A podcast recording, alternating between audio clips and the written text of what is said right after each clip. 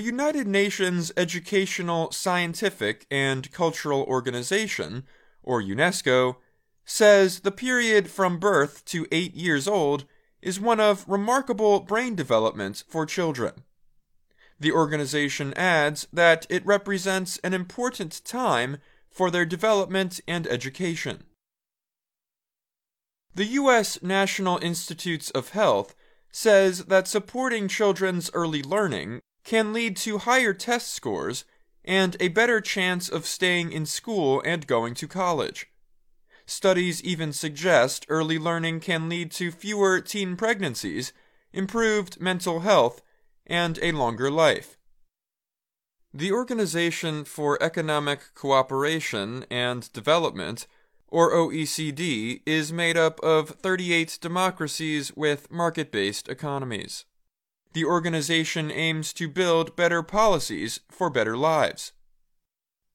In a recent education study, the OECD found that most of its member countries provide care or education for children under five in countries including Belgium, Denmark, France, Hungary, Iceland, Israel, Norway, Spain, and Britain, at least 95% of three year olds are enrolled in an early education program. However, within OECD countries, there can be a large difference in enrollment. In the United States, for example, 80% of 3 to 5 year olds in the capital city of Washington, D.C. are enrolled in early education programs. That is compared to 46% in the western state of North Dakota. The differences also exist in European countries like Greece, Lithuania, and Switzerland. Places with higher rates of women in the workforce usually have higher rates of enrollment for children under 3. During the pandemic, the U.S. government provided an additional $24 billion to help child care programs nationwide. The funding finally ended last October. The Century Foundation is a research organization in New York City. It estimates that one third of the programs could close as a result. That affects more than 2.2 million children. The organization says that childcare is important for the economy at large since childcare permits parents to stay at work.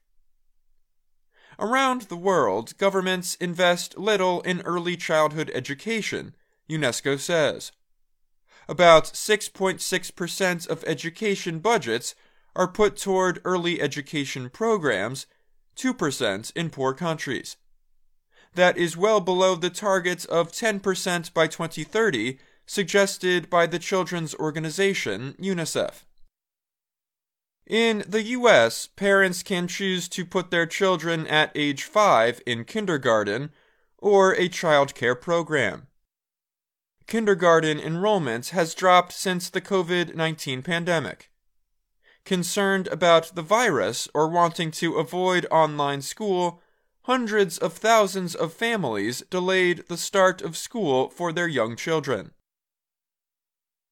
The Associated Press found that kindergarten enrollment remained down 5.2% in the 2022 2023 school year compared with the 2019 2020 school year.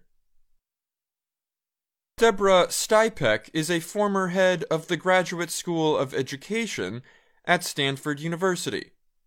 She said kindergarten is where children learn to follow directions, learn good behavior, and get used to learning. Stipek said missing that year of school can put kids at a disadvantage.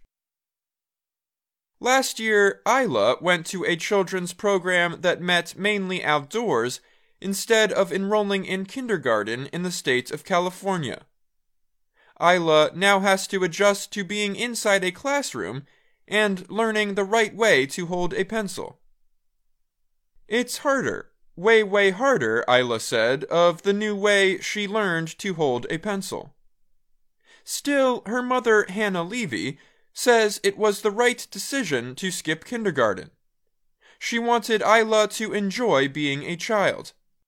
There is plenty of time, she reasoned, for her daughter to develop study skills.